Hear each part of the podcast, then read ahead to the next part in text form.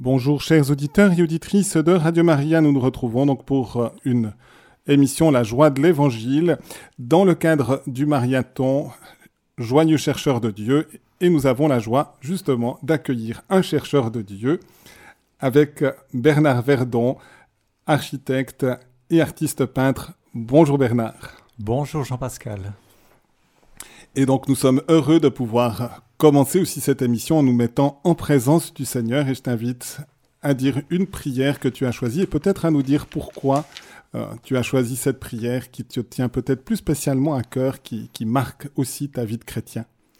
Volontiers, c'est une lecture brève qui a été lue il y a quelques semaines lors de la dédicace de l'église Notre-Dame de l'abbaye d'Autrive. C'est une prière qui fait l'éloge du vivre ensemble, de la solidarité, de la construction des relations humaines comme un travail d'architecture. De la lettre aux Éphésiens. Vous n'êtes plus des étrangers ni des gens de passage.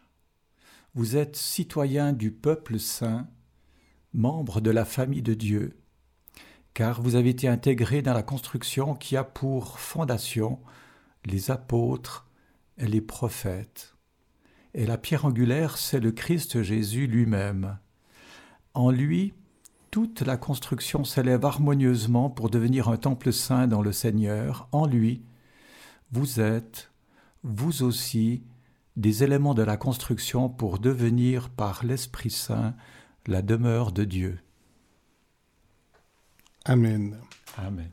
Eh bien, merci pour ce, texte qui nous donne déjà tout de suite euh, le, sens aussi de, ta vie, qui était comme architecte, et comme architecte qui veut aussi construire en quelque sorte l'Église. On va le découvrir au fur et à mesure de, cet entretien, de cette rencontre. Bernard, donne-nous un tout petit peu d'abord comment le Seigneur t'a appelé finalement à une vocation d'architecte et d'architecte qu'on verra aussi au service de l'Église. Euh, comment il s'y est pris et comment tu as donné aussi tes réponses Alors, dans mon enfance, deux temps forts qui ont éveillé ma foi. Un premier temps fort, c'est vers l'âge de 6-7 ans, à semi-endormi pendant la nuit, un petit garçon se réveille et il entend une machine qui tape sur le matelas et comme ça progressivement il en prend conscience et tout à coup il est effrayé. Il se lève d'un bond au milieu de la nuit, il court dans la chambre de ses parents et il dit j'ai peur que mon cœur s'arrête. Mes parents sont surpris, se lèvent, tentent de me rassurer en me disant ah mais tu es tout petit, euh, c'est pas l'âge de mourir. Et cette, cette réponse m'a à la fois un peu rassuré, mais elle m'a interrogé tout au long de ma vie, et peut-être même encore aujourd'hui, ce que j'ai découvert par cette toute petite, toute simple expérience, vraisemblablement que la majorité des gens peut-être font, mais je me suis rendu compte de l'émerveillement de la vie. En fait, ce cœur qui bat au fond de moi-même, que je n'arrivais pas du tout à maîtriser, euh, et je me rendais compte en réfléchissant un tout petit peu, mais en fait, cette machine, elle fonctionne même quand je dors. Et puis, progressivement, en grandissant, lorsque j'ai commencé à ouvrir des livres, euh, notamment de dictionnaires, avec des pages sur toute la structure humaine, eh bien, il y a encore même une, non seulement cette machine, mais il y a un petit fleuve rouge qui circule à l'intérieur. Et ça a contribué à un émerveillement d'une manière euh, générale, l'émerveillement de la vie, mais également euh, la chose extrêmement précieuse de, la vie. Ça, c'est la première expérience. Et la deuxième expérience que, que j'ai vécue, grâce à un prêtre, l'abbé Bouvier, qui me donnait le catéchisme. Et comme petit garçon, je posais beaucoup de questions. Et la grande question enfantine, si Dieu existe, il doit bien être quelque part. Et je m'interrogeais en permanence, où est-il? À droite, à gauche, en haut, en bas? Et la question posée avec insistance à ce prêtre m'a dit, mais je ne vais pas te répondre tout de suite, euh, je, vais réfléchir. Et cette réflexion est venue de la part de ce prêtre quelques semaines plus tard, euh, et il m'a dit, mais écoute, je crois pouvoir répondre à ta question, où, où est Dieu? Et il m'a demandé de fermer les mains et de... Et me pose la question suivante, euh, Qu'est-ce que tu as à l'intérieur de tes mains? Je les ouvre et évidemment, il n'y a rien du tout. Et il me fait faire l'exercice plusieurs fois. Et il me dit, mais à l'intérieur de tes mains, il y a quelque chose, il y a un véritable trésor. Il y a quelque chose d'extrêmement magnifique et précieux. Et je ne comprenais pas. Et il m'explique que à l'intérieur de mes mains, il y a de l'air.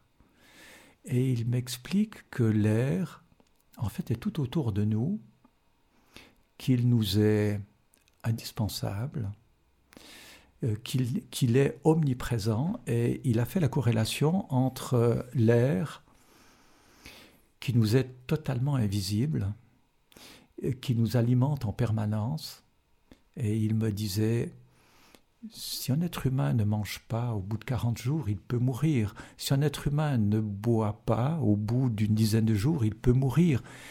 Mais si un être humain ne respire pas, c'est peut-être pour certains quelques secondes, quelques minutes au grand maximum.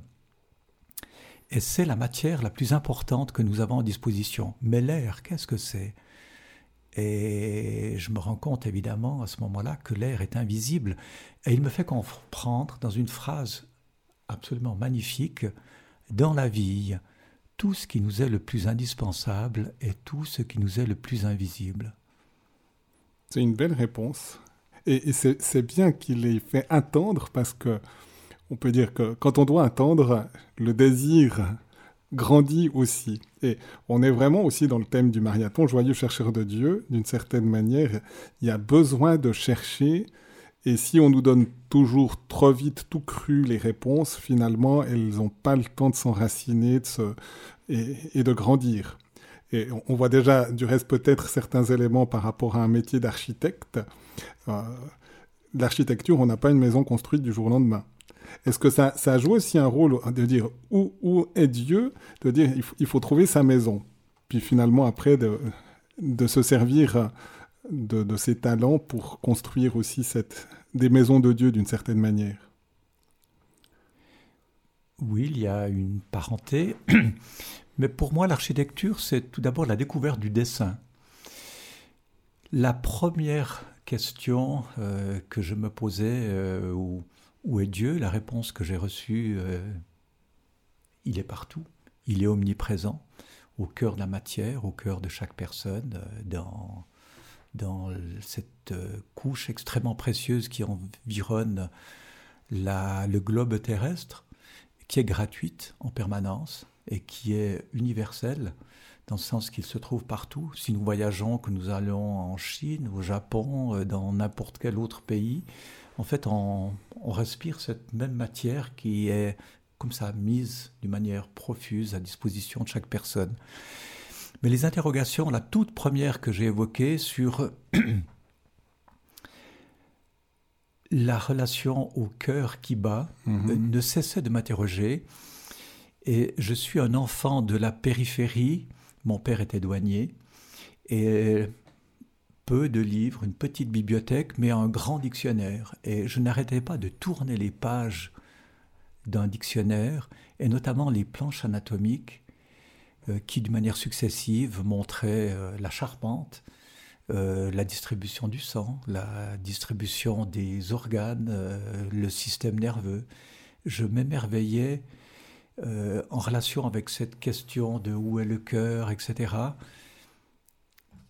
Et à un moment donné, je me rends compte que dans ce dictionnaire, je voyais aussi toute une série d'autres choses, des arbres, des chevaux. Et j'ai découvert, je dirais, la puissance du dessin, la capacité d'interprétation du dessin comme représentation du monde. Et le dessin m'a donné l'envie, d'une part, moi-même de dessiner, et c'est ce cheminement-là. Par rapport à l'architecture, j'ai un parcours un peu particulier où j'ai additionné un premier métier de dessinateur en bâtiment, ensuite après une HES euh, d'architecte technicien, et ensuite euh, l'école polytechnique, et au travers de ces différentes formations, le dessin, différents professeurs, le dessin comme capacité d'interprétation, de pouvoir réduire par rapport à une toute petite taille euh, un cheval, je raconte une, mini euh, anecdote. Je dessinais, je prenais le dictionnaire de mon père, je mettais des carbones derrière et je copiais. Et j'ai copié tellement de fois un petit cheval que une fois, mon père, en tournant les pages, il a trouvé un trou parce que le petit cheval, à force d'avoir été euh, euh, dessiné, et dès ce moment-là, il m'a interdit d'utiliser son, son dictionnaire parce que je le torturais trop. J'aurais envie de revenir à cette question du cœur et du sang. Est-ce que ça t'a donné, peut-être que c'est pas le cas, mais est-ce que à travers cette expérience qui était presque une expérience vitale, hein, de, question de vie et de mort, est-ce que ça a donné une, une, dévotion, par exemple, au cœur de Jésus et au précieux sang? Non, je dirais pas, je dirais pas directement, mais ça m'a donné surtout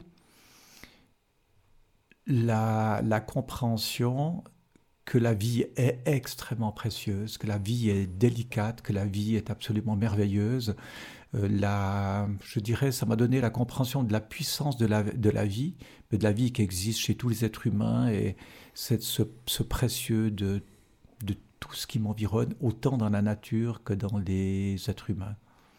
Parce que c'est vrai que dans la tradition biblique, le, le sang, c'est la vie, justement. Et, la vie est sacrée, finalement, dans, D'où finalement même le choc quand Jésus dit je vais vous donner ma chair en nourriture et mon sang en boisson. Ses interlocuteurs ont dit mais cette parole est dure, c'est insupportable. Et, pourtant Dieu avait justement préparé pour qu'on ait une grande estime de recevoir finalement ce, don, ce don de, sa vie. Je crois qu'à l'époque, j'étais beaucoup trop petit pour comprendre des choses aussi profondes. Donc moi, c'est une foi qui qui s'est éveillée, une foi toute sobre, toute simple, euh, mais liée certainement à ces choses fondamentales qui m'ont un peu secoué, qui m'ont beaucoup interrogé, et, je pense que toute ma vie, je suis dans cette relation très sobre et très simple, dans l'évidence du précieux de la vie. La vie doit être éminemment euh, respectée parce qu'elle est plus que magnifique et précieuse. Un peu la croissance, donc peut-être de, de revenir sur la croissance d'abord professionnelle, après on regardera la croissance peut-être familiale aussi, et puis en même temps la croissance aussi spirituelle avec euh, aussi les, choix que, tu fais aussi peut-être encore à l'heure actuelle.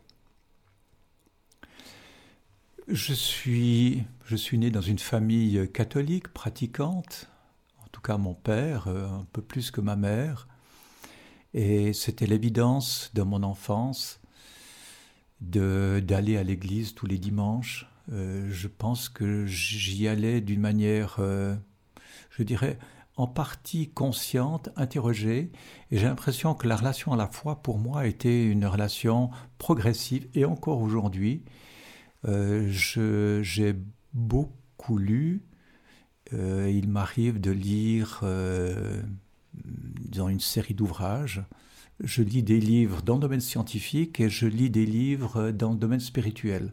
Et j'aime bien, après la lecture d'un livre, faire une sorte de résumé pour euh, en essayer d'enregistrer ce que j'ai l'impression d'avoir compris au travers de différentes lectures. Et, donc aussi, cette, après peut-être il y a le milieu familial, mais après aussi marié avec des enfants,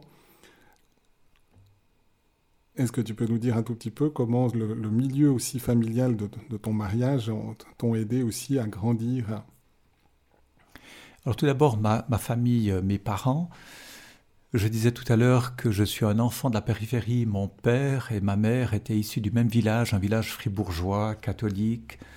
Et mon père, par sa profession, est parti sur la frontière et il a traîné sa famille d'une manière euh, évidente sur, euh, pas tout à fait la, périphérie complète de, de la Suisse, mais nous avons vécu dans des endroits isolés, dans des endroits de paix, de sérénité, de calme. Les conditions aujourd'hui des douaniers sont certainement très très différentes de l'époque. Et à l'époque, pour éviter toute forme de contamination avec la population locale, on faisait déménager les douaniers tous les deux ans à deux ans et demi. Et petite anecdote, je voyais dans notre appartement mon père qui lisait des journaux.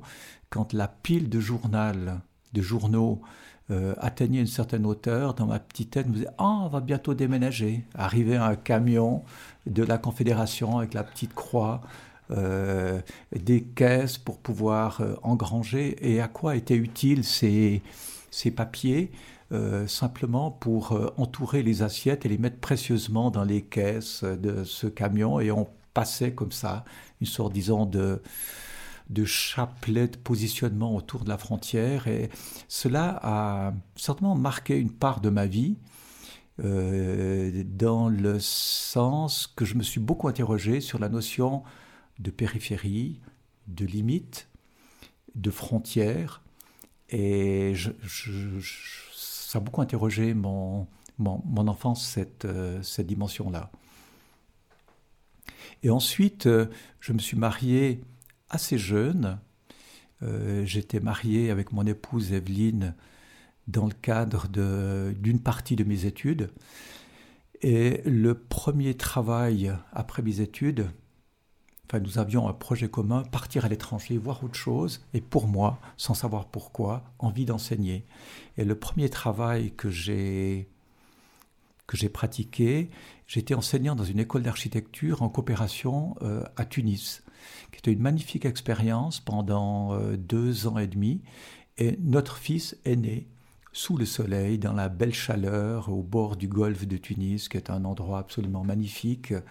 Voilà, c'était une expérience euh, de diversité culturelle qui nous a, mon épouse et moi-même, euh, vraiment aidé à, à comprendre des, d'autres pages que celles que l'on pratique généralement en Suisse. Et après, donc, euh, retour en Suisse, au niveau professionnel, quelle était la suite? Retour en Suisse, engagé pour me former, je dirais, en tant qu'architecte chez un ancien professeur de l'école polytechnique pendant cinq ans. Et ensuite, une grande envie d'ouvrir moi-même mon propre atelier d'architecture ce qui a été fait pendant une dizaine d'années. Et pendant la même période, par chance, j'ai été appelé par euh, l'EPFL, l'école polytechnique, pour faire de l'enseignement comme assistant, premier assistant, et notamment une euh, aide auprès d'un professeur de la chaire de, de ce professeur ceci pendant une euh, bonne dizaine d'années. Donc une expérimentation de l'architecture, à la fois toujours par l'intérêt de, l'enseignement.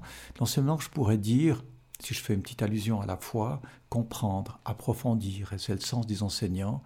Parce que quand on enseigne, on, apprend beaucoup plus soi-même que par rapport aux étudiants, parce qu'on développe des thèmes euh, en permanence et on s'enseigne un peu soi-même.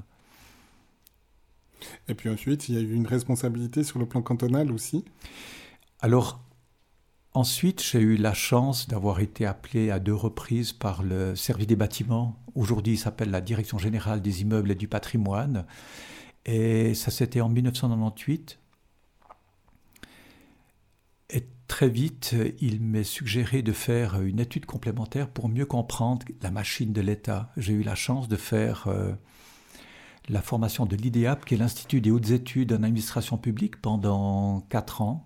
Et fort de ce master qui m'a aidé à mieux comprendre la machine de l'État, la grande machine de l'État, euh, j'ai j'ai œuvré dans le cadre de ce service avec une responsabilité d'adjoint de service et d'adjoint de l'architecte cantonal. Et j'ai conclu cette activité il y a deux ans en arrière, après une vingtaine d'années auprès de la grande machine étatique, en étant une petite fourmi essayant de comprendre des interrelations qui existent dans, dans cette grande machine, mais avec beaucoup, beaucoup de travail.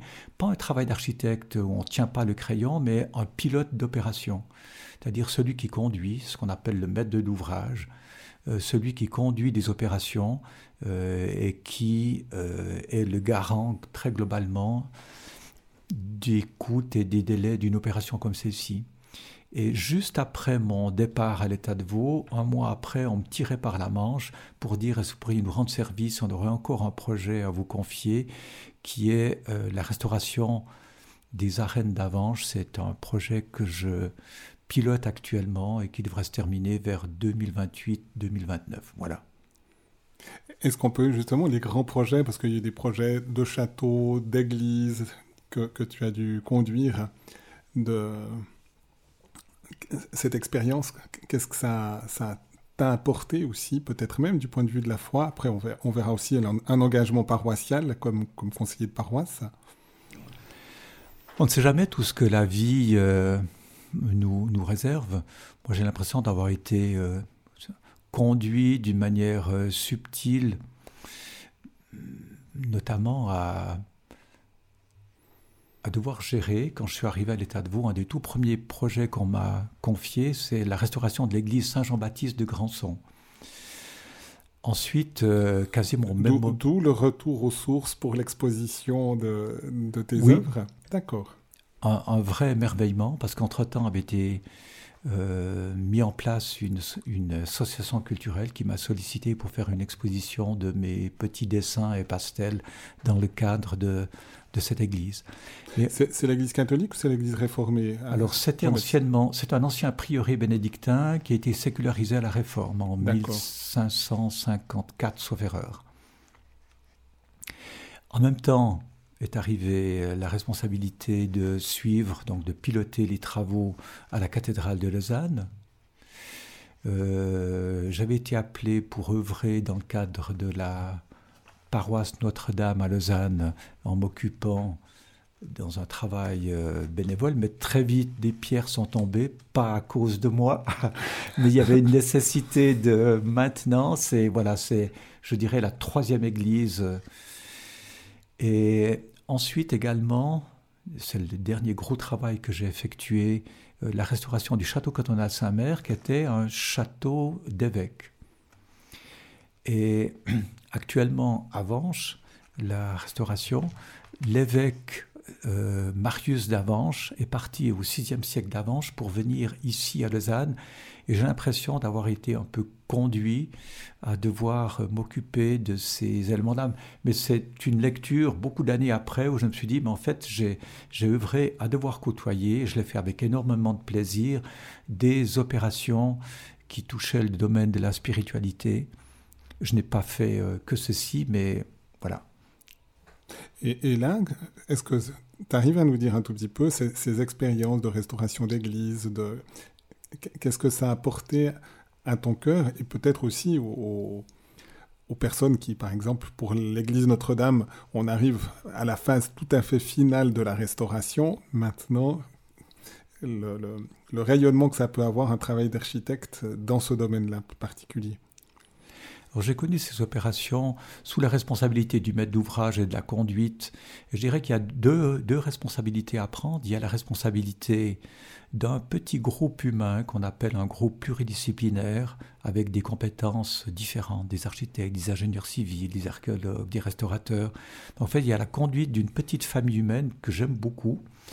Euh, parce que sans eux, cette famille humaine va jusque évidemment aux entreprises qui sont les forces actives qui permettent à ce qu'une réalisation soit possible. Et puis l'autre responsabilité, c'est sur l'objet lui-même. Et je suis toujours conscient qu'il y a cette double responsabilité, conduire une opération patrimoniale ou constructive et conduire tenter de conduire un groupe humain vers un objectif qui est la conservation et la restauration. Je pourrais dire également, si je reviens longtemps en arrière, euh, qu'est-ce que m'apportent ces opérations-là dans cette double conduite? Je dirais c'est le rapport à l'architecture, c'est le rapport aux, êtres humains. Euh, j'aurais envie de dire comment les choses tiennent ensemble dans la vie. Et pour moi, l'architecture, j'ai mis euh, certainement longtemps euh, avant de le, comprendre. D'une part, l'instrument du dessin, mais qui est un pur instrument qui est je dirais, l'articulation entre la pensée, ce qu'on présente à un maître d'ouvrage, la pensée, un dessin qui permet de présenter euh, le dessin d'une villa, le dessin d'un hôpital, le dessin d'un château, d'une église. Mais en définitive, lorsque l'on parle d'un programme d'architecture, c'est un certain nombre d'éléments à mettre en place. C'est coordonner des intentions, qui sont formalisés. Pour une église, par exemple, c'est évidemment une enveloppe extérieure, un clocher, euh, une église chrétienne qui est fondée sur euh, la croix du Christ, avec euh, une nef, des collatéraux. Enfin, il y a, disons, toute une série d'éléments qui font partie du programme. Et le rôle de l'architecte ou de celui qui va piloter une restauration, c'est de comprendre comment les choses tiennent-elles ensemble, comment est-ce qu'on les, on les met, si possible, pour aboutir à quelque chose de, du plus harmonieux possible. Et dans cette harmonie, dans cette double harmonie, il y a un groupe humain où on doit converger vers le sens du résultat final qu'on ne connaît pas par avance, mais qui est en fait défini progressivement au fur et à mesure des séances auxquelles les personnes euh, participent. Et là, de nouveau, parce qu'on se rend compte qu'au niveau de l'Église, c'est aussi une construction qui date euh, de 2000 ans, mais même un peu plus, parce qu'il y a déjà des fondations avec l'Ancien Testament, etc. Mais après, elle est fondée aussi sur la pierre angulaire qui est le Christ. On est appelé à, avoir chacun notre place, notre... Euh, notre lieu propre, mais aussi être en harmonie les uns avec les autres. Est-ce que ça, ça, de devoir faire des, des, œuvres de ce genre-là comme architecte rend sensible justement, je pense, puisque entre autres tu as choisi comme prière ce, passage de la lettre aux Éphésiens, euh, à cet élément-là aussi, à cet amour finalement de l'Église.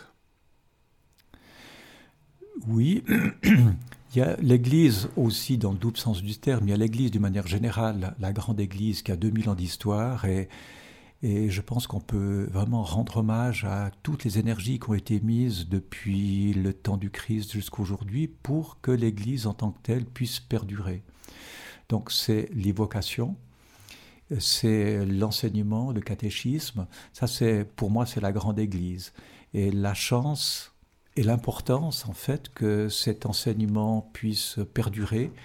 Et puis la petite église, si je le dis moi-même comme architecte, c'est disons ces constructions euh, parsemées sur le territoire euh, qui sont des matrices bâties dans lesquelles l'exercice du culte puisse être euh, effectué. et c'est une responsabilité évidemment qui est beaucoup plus simple, qui est matérielle et qui doit se faire en complémentarité avec euh, les, gens d'église pour que ce programme puisse exister. Donc c'est simplement un lieu dans lequel des personnes peuvent se réunir. Donc c'est la, la chance de pouvoir contribuer à des, à des programmes qui ont une grande part d'utilité par rapport à la société. Il y a toute une... L'architecture est au service des activités humaines, mais cette activité-là, évidemment, elle a une importance euh, particulièrement importante et forte. C'est du reste, il y a des grandes images architecturales dans l'Apocalypse pour décrire le mystère de l'Église, même dans son état achevé, justement dans, l'éternité bienheureuse, avec chaque pierre, chaque place, les portes, et finalement le, sanctuaire qui est la présence de Dieu. Et, peut-être, Bernard, on va faire une petite pause musicale. Je te laisse peut-être introduire aussi le choix musical de, ce moment d'échange Alors très volontiers, j'ai choisi, je pense, un morceau de musique qui est relativement connu, qui s'appelle la méditation au Thaïs. Et la méditation au Thaïs, elle représente la méditation de Thaïs, qui est une femme, qui est une courtisane, qui a décidé de quitter sa vie de courtisane pour se consacrer à la spiritualité. Donc c'est une pièce, un morceau de musique qui est lié à des thèmes qu'on pourrait dire comme euh, la transformation personnelle, le, sacrifice ou la recherche de la paix intérieure. C'est une musique que j'écoute à intervalles euh, réguliers, récurrentes, qui me touche beaucoup. Et la méditation ou Thaïs, qui est tirée en fait d'un morceau de musique euh, en référence à un opéra. Euh, l'auteur est Jules Massenet. La méditation est souvent associée à des thèmes euh, en relation, on pourrait dire, avec la solitude, la réflexion, l'introspection, évidemment la spiritualité. Et pour moi, cette musique, si je le dis à ma manière, cette musique tente d'exprimer le moment particulier de la conversion. Thaïs, en fait, qui quitte sa vie de courtisane pour entrer dans le domaine de la spiritualité. On est proche avec euh, de Marie-Madeleine, d'une certaine manière, l'intervention du Christ qui lui fait quitter sa vie ancienne pour entrer dans une vie nouvelle et qui a été la première à bénéficier du Christ ressuscité. Je rajouterai juste un petit point, c'est que je suis aussi sensible, mais je ne l'ai pas dit, je l'ai encore pas dit, à cette musique. C'est le morceau de communion qui a été joué lors de mon ordination. Ce, morceau par un, un ami violoniste, euh, un très bon violoniste aussi, Julio.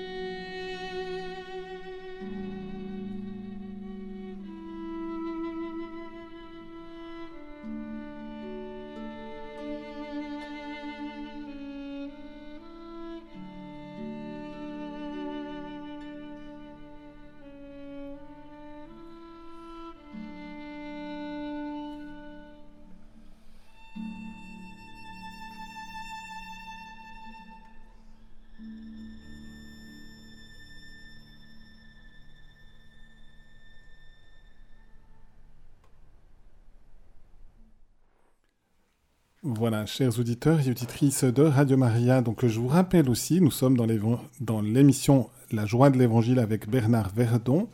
Si vous voulez aussi appeler pour lui poser une question, vous pouvez le faire au 021 313 43 90 après cette euh, magnifique œuvre au violon aussi, Méditation Thaïs de Jules Masté, nous poursuivons. Et Bernard, peut-être, si tu peux nous dire un tout petit peu sur euh, la responsabilité de, comme conseiller de paroisse pendant de nombreuses années à la paroisse Notre-Dame, un quel est, était ce, travail et cette manière aussi de transmettre à la fois tes compétences professionnelles dans le domaine ecclésial J'ai été appelé par, euh, par un prêtre, Claude Ducarreau. Euh, pourquoi? Parce que nous participions en tant que parents dans des moments de, communion pour euh, notre fils. Notre fille est née, est née quand nous étions ici à Lausanne, elle était baptisée à, à la basilique. Et puis cet appel je n'y ai pas répondu de manière tout de suite. Euh, il a été répété, je pense, à deux ou trois reprises. Et à un moment donné, je me suis dit, dans la vie, on donne et on reçoit. Et pourquoi pas aller euh, dans un conseil de paroisse où on me disait, mais vous pourriez, avec votre métier, nous rendre service parce qu'on est une grande paroisse, il y a des bâtiments. Voilà. Et moi, je suis. J'ai répondu à cet appel en disant, ben voilà, je reste euh, une année, deux ans, et puis certainement qu'il y a du tournus dans ces conseils de paroisse. Et j'y suis resté 21 ans avec euh, beaucoup, beaucoup de plaisir, où j'ai découvert la première année des pierres sont tombées du clocher de la basilique, donc il fallait intervenir en urgence avec euh, un ingénieur civil, avec la pression de la ville. On a mis en place un bilan de santé, on a choisi un bureau d'architecte, Christophe Hamsler, ici à Lausanne, qui est toujours en charge aujourd'hui parce que les opérations euh, prennent relativement euh, beaucoup de temps. Et si j'ouvre une petite parenthèse, euh, ce que je trouve très beau dans la relation entre les êtres humains et les bâtiments, il en va des bâtiments comme des êtres humains. Ils, paraît, ils vieillissent, ils prennent des rides, et en fait, à intervalles réguliers, il faut aller faire des check-up, et puis il faut en fait s'occuper des bâtiments avec un certain soin, dans un rythme différent évidemment que par rapport aux êtres humains. Voilà, je ferme la parenthèse et... On peut du reste inviter les, auditeurs à passer maintenant aussi à la basilique. Alors, elle n'est pas encore entièrement restaurée, il faut encore attendre un peu pour la voir dans toute son, sa splendeur intérieure, mais il y a eu un travail euh, exceptionnel qui a été fait toutes ces années et on, commence déjà à découvrir une, une, partie déjà de ce travail. C'est vrai, c'est un travail magnifique. Euh, ce travail a commencé par la restauration euh, de la tour des cloches, qui était justement d'où les pierres étaient tombées. Ensuite, il y a eu la restauration sur l'enveloppe extérieure, qui est en fait, une logique euh, tout à fait conventionnelle. Et lorsque l'extérieur est, sain, on peut en fait s'attacher aux réalités intérieures, qui sont des réalités, je dirais, plus liées au domaine de l'exploitation c'est la restauration des, des, décors peints, des murs, mais c'est aussi des améliorations d'exploitation liées aux besoins contemporains, qui évoluent également au fil du temps. Des améliorations d'exploitation comme euh, la sonorisation, l'éclairage, euh, l'assise des, des, personnes, le mobilier liturgique. Enfin, il y a toute une série, disons, d'éléments qui interviennent. L'éclairage général de, de l'édifice. Et c'est ce qui est en train de se faire aujourd'hui. Et on pourrait dire comme les êtres humains, ce qu'il y a à l'intérieur, c'est ce qu'il y a de plus important, c'est ce qu'il y a de plus euh, délicat, et ça prend plus de temps. Quand on est à l'extérieur, c'est des travaux qui sont peut-être plus conventionnels, et à l'intérieur, on doit travailler de manière très très fine, très très très délicate. Effectivement, la restauration aujourd'hui présente la moitié côté chevet qui est terminée et des travaux sont en cours actuellement sur la partie de l'entrée de l'édifice, sur euh, le, parvis et l'entrée de la basilique. Et lorsque tout sera terminé, je pense que l'édifice retrouvera sa majesté d'origine. Je crois que tout le monde s'en réjouit. Tout à fait. Après, euh, est-ce que justement tu peux nous parler après le retrait un peu du conseil de paroisse, mais peut-être déjà même euh, vers la fin, avec une recherche aussi spirituelle, avec des auteurs importants, avec un lieu important aussi qui était le, est l'abbaye d'Autrive. L'abbaye d'Autrive, la petite anecdote que je peux citer en premier, une partie de mes études s'est faite à Fribourg et à la fin d'une année, notre professeur de littérature nous avait dit Je vous réserve une petite surprise à la fin de l'année. Et lorsque les notes ont été rendues, ce professeur, pour une classe d'une vingtaine de personnes, nous a demandé de descendre au pied du bâtiment. On nous attendait un quart. on ne savait pas où on allait et on a atterri proche de Fribourg pour une visite qui avait été organisée et suggérée par ce professeur en disant peut-être ces futurs architectes, ça pourrait être les intéresser de voir euh, des vieilles choses ou un lieu qui est intéressant. Donc j'ai découvert l'abbaye d'Autrive par cet intermédiaire et ce professeur, et tout de suite j'ai été complètement émerveillé. Parce qu'il y a en fait deux monastères à Autrive. Il y a un grand monastère très vaste que je pourrais dire c'est un monastère de nature, et lorsque l'on plonge les yeux au fond d'une cuvette, on peut voir un magnifique bâtiment euh, réalisé entre 1131 et 1150, qui est en fait le morceau architectural, qui est le monastère lui-même, au cœur de ce grand monastère de nature, euh, logé, levé dans un méandre de la Sarine. Et à ce moment-là, je m'étais dit, après cette visite où nous avions été reçus par un moine qui nous avait fait l'explication sur le plan historique du mode de fonctionnement d'une communauté monastique, je m'étais dit, dans ma petite tête, si un jour je suis fatigué, je pourrais peut-être euh, euh, venir dans ce lieu, parce qu'on avait appris qu'on pouvait aller faire des, des, retraites. J'ai laissé passer un certain nombre d'années. Avant d'y retourner de Avant manière un peu plus importante. Est-ce que tu veux déjà en parler un tout petit peu, ou bien de ce retour presque aux sources d'une certaine manière Alors c'était quasiment au début où j'ai pris mon activité à l'état de Vaud, euh, en l'an 2000, donc ça fait maintenant 23 ans que je vais régulièrement, au minimum euh, une semaine pleine.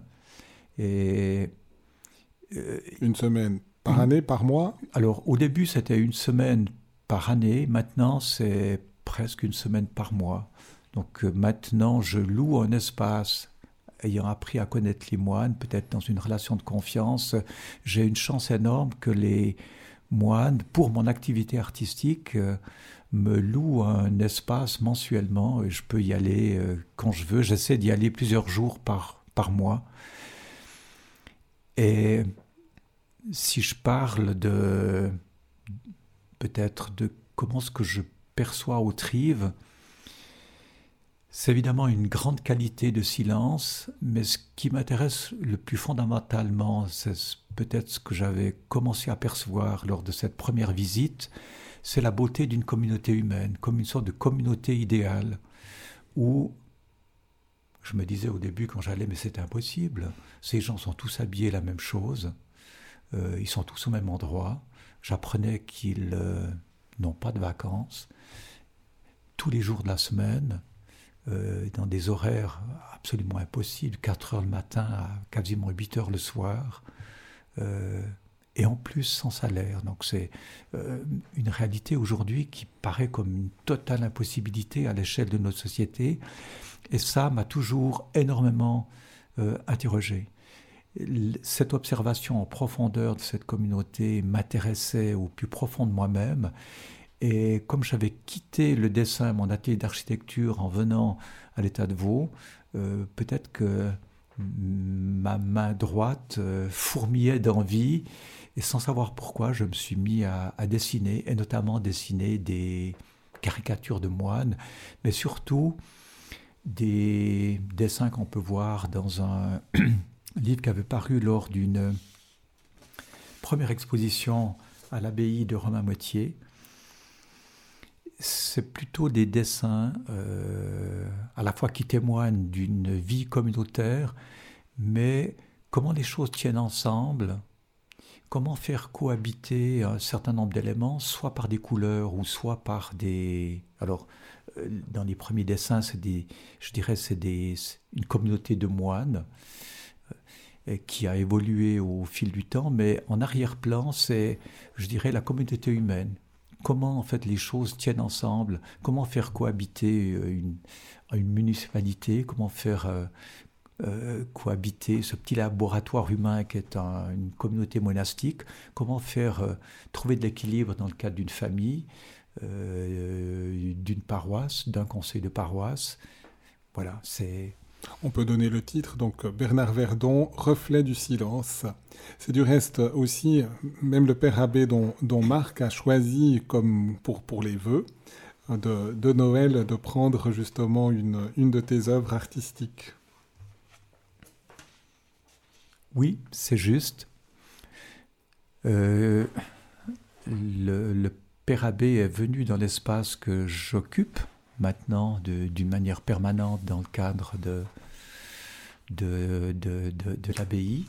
Et puis, le, le, Père Abbé, lors d'une visite, est, est, venu. Je continue à parler parce que j'ai ici sous les yeux cette carte de vœux que je transmets à Jean-Pascal Bachet. Et lorsqu'il est venu, il y a un tableau à l'intérieur de, de, de, mon espace. On peut voir, si on essaie de décrire à l'écran, c'est un carré qui est la représentation, je dirais, au deuxième degré d'un monastère. Et puis, à l'intérieur, il y a une série de moines caricaturés, une forme de moines. Certains sont en noir, certains sont en blanc, euh, qui expriment peut-être euh, le passage de la nuit du jour. Les moines euh, interviennent dans leur activité à, toute une série de moments. Et puis en même temps, c'est la caricature, quand on observe ce dessin, de toute la diversité humaine. Chaque personne est différente. Chaque personne euh, a sa propre richesse. Donc quand on observe le dessin, ils sont tous ensemble. C'est la recherche de l'unité, c'est le petit laboratoire humain, c'est ce que j'avais l'impression de ressentir et que je traduisais dans ces dessins spontanément, sans idée de faire des livres, sans idée de faire des expositions. Et ça, c'est devenu d'une manière plus tardive sur euh, euh, des suggestions de mes enfants. Voilà. Nous, l'importance aussi de la famille, alors. Encore. Tout à fait. Est-ce que tu veux nous parler aussi un peu des, auteurs et, peut-être de, la spiritualité qui t'habite? La spiritualité. Et, qui fait, et qui fait que, que tu es aussi ce, chercheur de Dieu un peu dans un climat monastique. Chercheur de Dieu, oui, je lis euh, chaque année une série d'ouvrages mais des fois je relis des livres que j'avais lus, notamment à propos de Pierre Taillard de Chardin, que j'ai appris à connaître dans le cadre de mes études. Et Pierre Taillard de Chardin m'a appris un certain nombre de choses. C'est une lecture qui est, on pourrait dire, un petit peu ardue. Euh, si on essaye de, dire c'est un homme de science, euh, Pierre Tallard de Chardin est né en 1881, il est mort en 1955. Un homme de science et de foi, un prêtre jésuite, à la fois théologien, professeur, philosophe, paléontologue de renommée internationale, un homme bourré de qualités un homme qui a beaucoup écrit, qui a beaucoup réfléchi. Et dans le cadre de mes études, j'ai entendu parler de Pierre Tallard de Chardin. Et ce qui m'a beaucoup intéressé dans ces textes, c'est pour lui, le monde, dès son origine, est en évolution permanente. Il s'est beaucoup interrogé sur euh, l'origine des êtres humains, sur la Genèse, et ses écrits n'ont pas pu être publiés du temps de son, de son vécu, dans le sens qu'il certainement c'était des réflexions un peu dérangeantes pour l'Église. Et aujourd'hui, Pierre Tallard de Chardin est qualifié de plutôt de précurseur et de savant extraordinaire. En 2009 même, le pape Benoît XVI a parlé de sa grande vision et en 2015, le pape François a évoqué celui qui a su rétablir un dialogue entre la science et la foi. Depuis les années 1980, Pierre Talat de Chardin, donc ses idées sont de plus en plus admises et étudiées au sein de l'Église. Mais qu'est-ce que ce savant mais ce grand homme de foi m'a apporté, c'est que le monde de son origine, je l'évoquais tout à l'heure, est en évolution permanente, que nous avons tous, à notre petite échelle euh, d'êtres humains, une responsabilité à jouer dans cette euh, grande mosaïque humaine, que le Christ s'est inoculé dans le monde à un moment et dans un lieu précis, et ça, ça m'interrogeait beaucoup, parce que je me disais, mais quand j'étais enfant, le Christ est arrivé, mais ceux d'avant, est-ce qu'ils ont la chance d'être sauvés ou non? Donc des réflexions toutes, simples. Et je me permets peut-être juste de lire ce que Pierre Tallard de Chardin dit à ce propos sur pourquoi le Christ est arrivé à un certain moment et dans un lieu donné. Il ne fallait rien de moins que les labeurs anonymes de l'homme primitif, la longue beauté égyptienne, l'attente inquiète d'Israël, le parfum distillé des mystiques orientales et la sagesse raffinée des Grecs pour que la tige de Jessé et de l'humanité puisse enfin éclore. Toutes ces préparations étaient cosmiquement et biologiquement nécessaires pour que le Christ puisse enfin prendre pied sur la scène humaine. Et puis, en lisant Pierre Tallard de Jardin, euh, une chose que j'ai retenue, c'est que le bonheur est dans le renoncement.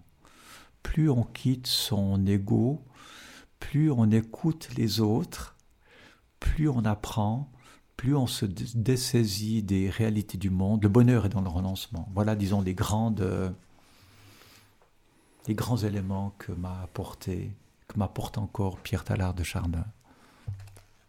D'autres auteurs qui sont importants aussi pour toi? Oui, évidemment. Un autre auteur que je lis et que je relis euh, mais ça, c'est beaucoup en relation, et c'est venu avec ma présence à l'abbaye d'Autrive. Un moine cistercien trappiste, un prêtre, un écrivain, Thomas Merton, Merton, né en 1915, mort en 1968. Euh, ce que m'a apporté les lectures, ce que m'ont apporté les lectures Thomas Merton, la notion de liberté. Il explique que la liberté, appartenir à Dieu, c'est être libre. Et j'avais toujours l'intuition, moi-même dans la vie, quand on fait un choix, on est libre. Parce que quand on fait un choix, on a exclu tout le domaine, tout le champ des autres possibles. Et dès que ce choix est fait, on entre dans le domaine de la liberté de ce choix qui était effectué. Ce choix d'une communauté monastique, du choix d'un prêtre qui s'engage dans l'Église. Euh, qu'est-ce que la liberté? Voilà, en approfondissement euh, ces, ces, lectures. Qu'est-ce qu'un moine? Qu'est-ce que la contemplation? Quelle est l'importance de la vie contemplative? Que j'essaye à toute petite mesure d'essayer d'exercer lorsque je suis dans, cette, euh, dans ce lieu de silence, dans ce lieu merveilleux. Que veut dire prier? Quelle est l'importance de l'humilité? Ça revient avec la question sur le choix de la liberté. La paix existe-t-elle en ce monde? Aussi une grande question dans l'actualité de ce que nous vivons depuis euh, maintenant une année. Est-ce que la paix est possible entre la paix individuelle, la sérénité individuelle que j'ai l'impression de ressentir dans le cadre du monastère, mais dans des paix peut-être plus complexes, plus larges, à l'échelle d'une communauté, euh, à l'échelle d'une commune, à l'échelle d'un canton, à l'échelle d'un pays, à l'échelle de l'Europe, à l'échelle du monde entier. Voilà, comment construire la paix euh, quels sont les ingrédients qui permettent à ce que la paix soit, soit possible? Ça fait partie de mes interrogations personnelles aussi. Et je pense que plus la foi est profonde, plus la paix est possible. Merci en tout cas pour ce, beau témoignage aussi de, de, ta vie, de ta vie d'architecte, de, ta vie d'artiste peintre, de ta vie familiale, de ton ta vie d'engagement aussi au service de l'Église, de ta vie aussi qui, qui cherche cette contemplation dans, dans le monastère et, et dans le silence aussi de Dieu qui, qui veut habiter et construire son édifice dans notre cœur. Je te propose qu'on termine avec une prière, celle du pape François, qui conclut l'exhortation apostolique La joie de l'Évangile, de la, de la prier ensemble en nous tournant vers la Vierge Marie qui, qui est l'icône, on pourrait dire, de, de l'Église par excellence, celle qui est l'Immaculée Conception, mais qui maintenant continue de, de rayonner aussi en présence de son Fils. Vierge et Mère Marie, toi qui, muet par l'Esprit, as accueilli le Verbe de la vie, dans la profondeur de la foi humble, totalement abandonnée à l'Éternel, aide-nous à dire notre oui dans l'urgence, plus que jamais pressenti de faire retentir la bonne nouvelle de Jésus. Toi, rempli de la présence du Christ, tu as porté la joie à Jean-Baptiste. Le faisant exulter dans le sein de sa mère, toi tressaillant de joie, tu as chanté les merveilles du Seigneur, toi qui es resté ferme près de la croix, avec une foi inébranlable, et as reçu la joyeuse consolation de la résurrection. Tu as réuni les disciples dans l'attente de l'Esprit, afin que naisse l'Église évangélisatrice. Obtiens-nous maintenant une nouvelle ardeur de ressusciter pour porter à tous l'évangile de la vie qui triomphe de la mort. Donne-nous la sainte audace de chercher de nouvelles voies pour que parvienne à tous le don de la beauté qui ne se ternit pas.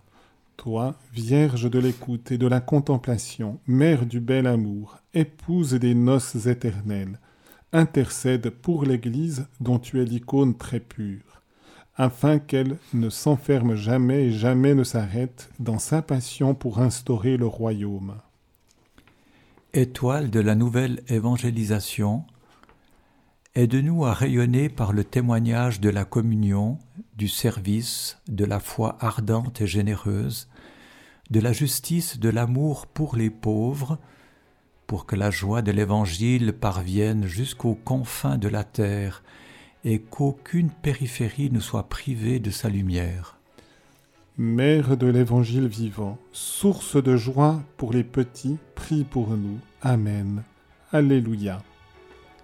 Eh bien, merci encore Bernard d'avoir consacré aussi cette heure avec nous, avec les auditeurs de Radio Maria. Et nous voulons confier justement aussi à leur prière ta mission, ta tâche encore aujourd'hui et, toutes les personnes avec qui tu es aussi en relation. Merci infiniment de m'avoir invité, Jean-Pascal. C'était un énorme plaisir. Merci beaucoup.